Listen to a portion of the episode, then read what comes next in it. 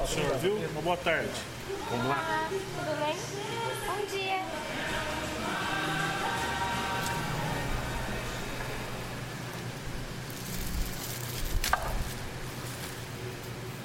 Você já conhece o projeto, né? Tudo bom? Eu nunca vi, mas meu marido já veio. Ah, então tá. Então a gente é uma associação sem fins lucrativos, né? A gente tem uma política de transparência. Então todos os meses a gente publica ali os nossos gastos e o que, que a gente recebeu naquele mês. Todos os produtos, eles estão sendo vendidos é o que eles custam para nós. Então tem só o que a gente pagou na nota fiscal, mais o frete, mais um pequeno percentual de perda. Então, para a gente poder se manter, a gente pede uma contribuição na hora da compra, que ela não é, é- ela não é obrigatória, mas ela é necessária, porque se ninguém pagar, a gente fecha. E, e hoje o que a gente está falando é que a gente precisa 30% em cima do preço dos produtos Tá. para a gente continuar em funcionando. chão, né? Isso, exatamente. Olá,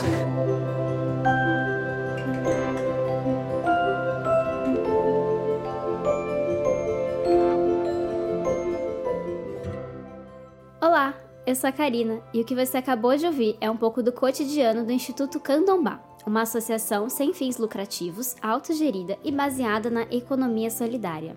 Oi, eu sou Wesley e junto com a minha colega Karina, peço licença para falar de economia solidária e alface. Pois é, nas folhas de uma simples alface a gente vai ler uma história que está sendo escrita agora, aqui, em diversos empreendimentos de economia solidária, como é o caso do Instituto Candombá, que vamos conhecer a seguir. Oxigênio. Um programa de ciência, cultura e tecnologia produzido pelo LabJor em colaboração com a Rádio Unicamp.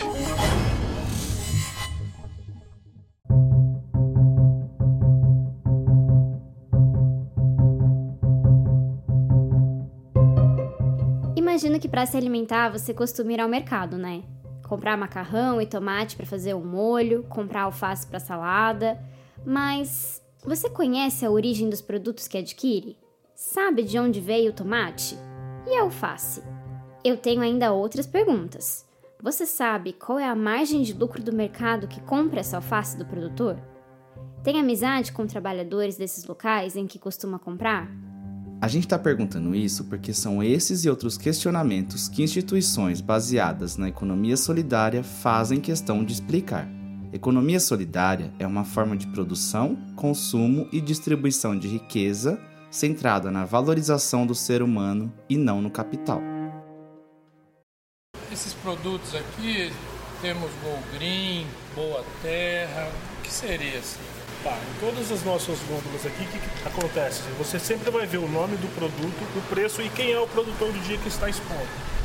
Lembrando que esse nosso preço ele costuma variar bastante, porque cada produtor pede e a gente vende daquilo com, o que o produtor está pedindo. Então nossos preços variam bastante. Iniciativas como o Candombá surgiram para ser uma alternativa de compra com maior transparência e consciência. Nielsen e Karina Morelli, associados do Instituto Candombá, explicam um pouco mais o que é tão diferente em sua mercearia. Durante o dia funciona como um mercado normal, né? Como eu disse. O que diferencia da gente é a clareza que a gente tem nas ideias com os clientes. Eu acho que um diferencial que a gente tem também é a pessoa poder entrar aqui e ela conseguir enxergar outras coisas que no mercado comum ela não enxerga, que são os custos, a questão da transparência, a questão de conhecer, né, quem são os fornecedores dos nossos produtos. Todos os meses a gente divulga o que a gente ganhou e o que a gente gastou, então a gente divulga nossos gastos e os nossos recebimentos. Os produtos, eles são vendidos ao preço só do custo deles, está no preço da prateleira, só o que a gente pagou pelo produto, mais o frete, mais um pequeno percentual de perda. Ou seja, no valor que o produto está na prateleira, ainda não tem tudo aquilo que precisa para sustentar o projeto. Então, ali naquela alface que está exposta por um determinado valor, ainda não está minha água, minha luz, meu aluguel, a remuneração dos associados. Então, para sobreviver, a gente pede uma contribuição, que ela é voluntária, mas ela é necessária, porque se ela não existir, a gente não funciona. No preço de custo que está exposto e na contribuição sugerida ali, na hora de pagar pelo produto, o consumidor é convidado a conhecer essa cadeia que começa lá no produtor, passa pelo armazém e chega na sua mesa. E falando em produtor, a gente também conversou com a Marina, agricultora agroecológica do Aroeira, que é de São José do Rio Pardo e tem parceria com o Instituto Candombá. Ela confirma que a iniciativa e a forma como os produtos são comercializados é extremamente vantajoso para o produtor, além de ser mais justo. Hoje eu diria que é o melhor modelo de comercialização de produtos orgânicos. Por quê? Primeiro que o mais importante e o principal, eu diria, que é a sazonalidade porque eu consigo comercializar de fato aquilo que eu tenho na terra. Então, ter um lugar onde eu possa ofertar o produto que está na época certa, né, de acordo com a natureza, o melhor que eu posso oferecer, para mim é o melhor modelo. A segunda coisa que é muito importante nesse modelo de comercialização é o que é justo. Hoje eu consigo está ligada direto ao consumidor através do candombá, que ele saiba qual é o meu produto e o quanto ele realmente vale. E no caso do candombá, é um modelo totalmente humano e verdadeiro, porque aquilo que está sendo ofertado, primeiro que é o melhor que eu posso dar para a pessoa, e o segundo que é o mais justo, porque é o que eu considero o que é o melhor para mim para o meu negócio. Então, o consumidor ele realmente está contribuindo com o meu negócio integral. Não tem ninguém atravessando a gente. Você não tem um mercado explorando o produtor, explorando o consumidor. Ele está sendo justo em toda a cadeia. E quais produtos o Institutos como Candombá vende? Um pouco de tudo desde legumes, frutas e verduras até laticínios, farináceos e produtos de limpeza. A prioridade é para agricultores familiares e produtos com certificação. E é essa a proposta, que a gente consiga trazer os orgânicos de uma maneira mais acessível para as pessoas. Aí a gente garante um mercado de escoamento para o pequeno produtor. Ele permanece no campo trabalhando sem agrotóxico e a gente vai construindo aí uma cadeia solidária onde todo mundo se beneficia desse modelo de, de negócio. Vamos falar sobre esse modelo de negócio. O Candombá é um instituto incubado pelo Chão, um outro mercado baseado na economia solidária que fica em São Paulo e já está operando há oito anos. A Juliana Braz Leblanc é associada do projeto Chão e ela contou pra gente o porquê de fazer um mercado diferente. Bom, eu acho que uma das premissas, e quando o Next fala de economia solidária, eu acho que tem dois pontos, né? Um deles é o fato de que não tem lucro, de que não tem exploração do trabalho. Então, né, quando eles dizem, né, e lá no chão também, que é a inspiração do candombá, a gente diz, a gente abre os nossos custos, vende o produto pelo custo dele, né, e separa o custo do produto do custo da venda, a gente está primeiro mostrando para as pessoas quantas coisas custam. E outra, a gente não está embutindo o nosso valor do trabalho no valor do trabalho do produtor. Se ele está me dizendo que ele precisa vender aquele produto por dois reais, é porque para ele continuar fazendo aquilo e pagar as contas dele, ele precisa receber aquele valor. Para Karina, Nielsen e Juliana, é importante separar o valor do custo do produtor do custo da venda, para que as coisas não se sobreponham. Sobre isso, o professor da UFSCar, Joelson Carvalho, fala da importância da economia solidária dentro do modelo de consumo que vivemos. Percebem? Entender preço justo é entender o valor do trabalho, entender relações de trabalho é falar da importância do trabalho autogestionário, coletivo e cooperado. Então, quando a gente imagina uma cooperativa dividindo tudo aquilo que ela, é de maneira democrática, de maneira negociada, de maneira horizontal, tudo aquilo que é produzido em termos de lucro, ou mesmo a outra palavra não muito capitalista, em termos de faturamento, a gente está numa iniciativa alternativa ao capitalismo. Hoje é um movimento internacional, não de caráter integrado como nós gostaríamos que fosse, um modo substantivo de dar uma resposta as mazelas do capitalismo é a economia solidária. Então, hoje, é uma, é, é uma realidade internacional. No caso brasileiro, é uma realidade que é conhecida nacionalmente, mapeada por institutos de pesquisa, transcende o consumo, está no consumo, está na distribuição, está na produção. Economia solidária não é apenas a feirinha em que pese nós amarmos feiras de economia solidária, mas ela também é redes de consumo solidário, articulações de circuitos curtos de comercialização, produção e distribuição de diversas mercadorias, e ela é conhecida e reconhecida institucionalmente. Que o lucro não é a finalidade de um empreendimento de economia solidária, a gente já entendeu. Mas afinal, o que está em jogo? A proposta da economia solidária é um pouco essa, né? Um pouco essa não, é essa de que a gente ponha no centro do fazer econômico, porque economia, na verdade, é a gestão dos recursos, né? Do, do mundo, da sociedade. Isso é economia. É como que a gente faz a gestão da riqueza para todo mundo sobreviver. Esse é o mundo econômico. Só que a gente põe no centro do mundo econômico a acumulação. Como se o fim da economia fosse poupar, fosse sobrar dinheiro, fosse acumular. Não, o fim da, da economia é o bem-estar das pessoas. Então, eu ponho as pessoas no centro do fazer econômico. A gente se sente aqui cuidando da vida das pessoas, cuidando da família das pessoas. Isso é muito gratificante. A gente tem um produtor aqui, que é, o nome dele é Marcelino, que as pessoas vêm toda quinta-feira aqui. O Marcelino já chegou, já tem eh, o brócolis do Marcelino, sabe? Como é importante essa valorização. Então eu acho que a economia solidária me trouxe muito disso aí, sabe, a valorização das pessoas essa experiência de produzir economicamente de uma outra forma, né? Eu acho que a economia solidária tem essa junção entre o político e o econômico, né? Que é enquanto você está produzindo economicamente de um outro jeito, você também está pondo a discussão da participação, da política, da busca pela transformação, enquanto você está fazendo aquilo, né? Não é uma proposta que fica abstrata, assim. Então, quando eu encontrei o chão, falei, nossa, é aqui que eu quero ficar.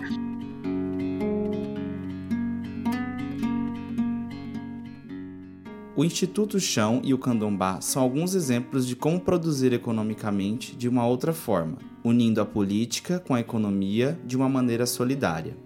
É sobre se importar em conhecer quem planta, colhe e distribui o produto que você consome. Mas isso não quer dizer que não há desafios pelo caminho. Afinal, como os consumidores acabam olhando esse modelo e como eles entendem isso? Novamente, recorremos às explicações do professor Joelson. Este é um modelo, te garanto que não é o modelo mais usual, mas ele é um modelo muito interessante, porque ele atravessa a relação econômica com uma relação de solidariedade, né? com uma relação de que, na medida em que eu posso ou não contribuir, eu opto pela contribuição voluntária no valor que eu acho que eu consigo vis-à-vis aquilo que a gente entende que o Instituto precisa. Esse modelo ele é super interessante, mas, particularmente, ele encontra certas dificuldades naturais. O consumidor, ele não necessariamente está envolvido com a economia solidária. E se ele não estiver envolvido com a economia solidária, entender o papel daquela voluntária colocação de dinheiro a mais, particularmente, ele compromete esse sistema. Segundo os relatos do Instituto Chão e do Candombá, o trabalho de Formiguinha de apresentar o seu modelo de negócio tem sido bem recebido pela população de São Paulo e Campinas. Outro desafio apontado pelos associados é a própria autogestão. A comunicação constante, as tomadas de decisões e sua participação em diversas frentes do projeto são várias atividades que exigem comprometimento e aprendizado constantes. Afinal, as pessoas que limpam, arrumam prateleira e recebem entregas são as mesmas que definem as estratégias de compra, lidam com as burocracias e ficam no caixa. Todo mundo tem funções essenciais e importantes no projeto, assim como voz nas decisões, sem hierarquias. Por exemplo, a ideia de ser passado para trás, de que uma relação econômica é uma relação de ganha e perda, né? Que alguém sempre perde. Você construir com as pessoas de que não, não é sobre isso, tanto com quem compra como no, no âmbito do trabalho, internamente. Por que, que eu acho que a pessoa está dizendo aquela coisa? É um ambiente de competição, é um ambiente de quem sabe mais, leva mais, ganha mais, vai mudar de cargo, né? A gente foi criado um pouco nessa cultura. Mas é possível pensar um mercado em economia solidária sem que haja competição ou concorrência? A primeira coisa é fazer com que as pessoas dentro da economia solidária olhem para os outros e não vejam competidores, e sim colaboradores. E não no sentido dos colaboradores empresariais. É que olhe para o outro e veja um parceiro em potencial, mesmo que ele produza o mesmo que você. E é exatamente esse o esquema do chão e do candombá. No caso do segundo, como vai nos contar a Karina Morelli, vários produtores colocam seus produtos no mercado em diferentes dias da semana. Uma curiosidade é que muitas vezes o valor de um mesmo produto é diferente. O Marcelino vem na quinta e traz alface. O Boa Terra vem ali de Casa Branca e entrega no domingo. Então, segunda-feira é alface de Casa Branca, sexta-feira é alface do Marcelino, aí vem o Arueira na terça, aí quarta tem alface do Arueira e é o que a Ju falou, a gente põe o preço que o produtor fala, né? A gente traz do Portão Grande. Então, a alface do Portão Grande é 3,22, a alface do Aroeira é 3,30, a alface do Marcelino, outro dia, estava 2,97. E aí a pessoa vem aqui e fala, nossa, mas mudou o preço. Mudou o preço, é o preço que o produtor falou. Se a gente vende 60 pés de alface na semana, tá? É um número que a gente está supondo. Quanto deve custar a alface? O valor necessário para que as pessoas continuem plantando alface e o valor necessário para que o comércio continue vendendo a alface, não esquecendo de remunerar o transporte. Qual é o valor da alface? Esse que remunera toda a cadeia produtiva de maneira humana e justa. Mas isso não encarece muito o produto? Depende. Depende um mestrado profissional de uma instituição que chama IP fez para gente, que eram 30 estabelecimentos comerciais da Zona Oeste de São Paulo.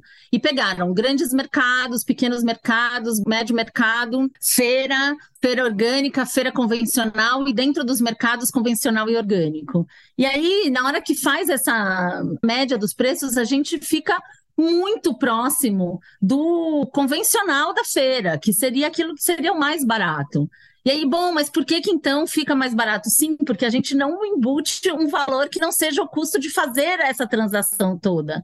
Essa transação toda não precisa ter uma sobra, não preciso tirar nada além do que ela custa. Eu preciso que ela aconteça. Então, não é que fica mais barato, é que fica mais justo. Pensando aí muito especificamente na dimensão do que a gente vende, né, dos produtos orgânicos, agroecológicos, da agricultura familiar, esse mito de que é mais caro, né? Tem um mito, mas que não é um mito também. É um projeto em disputa, porque tem os que querem que seja um nicho de mercado caro e tem os que querem que seja comida boa para todo mundo, alimento saudável para todo mundo. Uma das formas de baratear, ou como bem observa a Juliana do Instituto Chão, de tornar o preço justo, é, além de não embutir o lucro, enxugar o custo de logística ao priorizar os produtores regionais. As pessoas que aqui falaram acreditam muito no processo de transformação da sociedade para um lugar com mais confiança, distribuição justa e de relacionamentos. O espaço acaba se tornando um lugar para trocar histórias tem histórias muito legais. A gente sempre pergunta, né, no caixa, você já conhece o projeto, né? Aí a pessoa fala assim, eu conheço o projeto, eu frequento aqui, eu procuro comprar tudo aqui com vocês porque eu gosto muito de vocês. Outro dia veio uma senhora que falou que tinha se aposentado, não tinha mais ânimo de sair de casa e agora a alegria dela era vir toda semana no Candombá, porque ela acreditava muito no projeto. E não é só acreditar, como disse a Karina Morelli. Quem vai ao Instituto Candombá dá de cara com o balanço financeiro inteiro do projeto, tudo escrito a giz numa lousa enorme. Essa transparência convida os consumidores a também se tornarem questionadores. Tem outras pessoas que questionam, né? E dizem assim, mas por que, que esses 30% já não está embutido no produto, né? E aí a gente explica, não, é exatamente essa proposta. A gente quer trazer esse questionamento, a gente quer colocar ali a lousa mostrando os gastos e mostrando os custos, né? A gente quer trazer para todo mundo quanto as coisas custam e como é que isso funciona. E nem sempre esses questionamentos e desconstruções são fáceis para quem está comprando um produto. A Juliana trouxe uma história para exemplificar. Outro dia foi uma mãe com uma filha, e aí ela falava assim: ai, mas por que, que vocês não põem logo essa contribuição no preço do produto? Daí a gente falou: bom, mas é para você sempre pensar por que, que você está deixando ou não. Ela falou assim: acho um saco. Aí a filha falou: mãe, você preferia não saber quantas coisas custam? Ela falou: eu preferia, eu preferia não saber. Aí a filha falava assim: mãe, que vergonha. E aí ela falava assim: não, Ai, não, é muito difícil. E aí mostrando a dificuldade dela, né? Essas perguntas também são feitas por quem pesquisa economia solidária. Joelson nos conta que, sobretudo na pesquisa de ponta e na extensão universitária, há um campo fértil não só para entender os comos e porquês, mas para colocar o conhecimento em prática. Na pesquisa de ponta, de preferência, e na extensão universitária. E é essa janela que, nos anos 90, nos permitiu criar uma rede de pesquisadores e pesquisadoras de diversos níveis oriundos da universidade e a partir da universidade para montarmos algo que nós naquele momento e até hoje esse é o nome chamávamos de ITCPs. O que são as ITCPs de maneira bastante simples? Uma ITCP é uma incubadora tecnológica de cooperativas populares. E aí vamos traduzir incubação, que é uma palavra estranha a muitos ouvidos. A facilitar, a ajudar empreendimentos sociais, de preferência coletivos, que tinham dificuldade com o básico, mas que tinham vocação, talento, vontade. Uma incubadora é aquela que não dá respostas prontas, mas que constrói, junto com os sujeitos sociais, esses primeiros passos de formação e consolidação desses empreendimentos. Desde o momento de ajudar as pessoas a se empoderarem para fazer uma ata e registrar essa ata no cartório, até o momento de contribuir, por exemplo, com como se faz uma planilha de custos, para vocês entenderem o que está entrando e o que está saindo o que é um fluxo de caixa e outros papéis importantes. O que é um preço justo? Portanto, você pode começar a praticar a economia solidária sem nem saber muito bem do que se trata. Você pode pensar mais em um consumo consciente e em práticas conscientes. É sempre imaginar preço justo. O que é o preço justo? Quando você entender que uma alface no Carrefour custa 3 e na feira custa 5, Imagine você que a alface que você vai pagar 5, se você tiver condições de fazer isso, é uma alface que gera mais emprego, mais renda, mais saúde, mais segurança alimentar e nutricional, por mais que seja o mesmo produto. As redes que você estará contribuindo são redes que avançam na agroecologia, na produção orgânica e no encurtamento de uma cadeia produtiva que beneficia todos e todas. E aí tem uma, uma historinha clássica que também é com alface, né?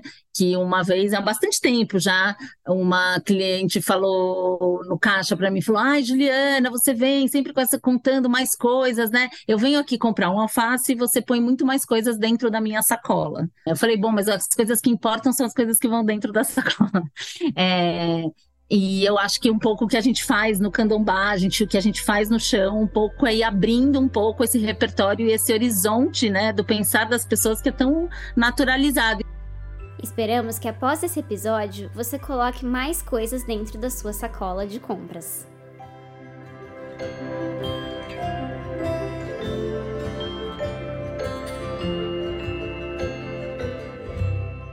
Esse episódio foi produzido e apresentado por mim, Karina Francisco e Wesley Bastos. A revisão de roteiro é da Simone Paloni e os trabalhos técnicos são de Otávio Augusto, da Secretaria Executiva de Comunicação da Unicamp, e da Elisa Valderano, bolsista do Serviço de Apoio ao Estudante da Unicamp. Se você gostou do episódio, deixe seu comentário nas redes sociais do Oxigênio. Estamos no Instagram e no Facebook como Oxigênio Podcast. Até a próxima!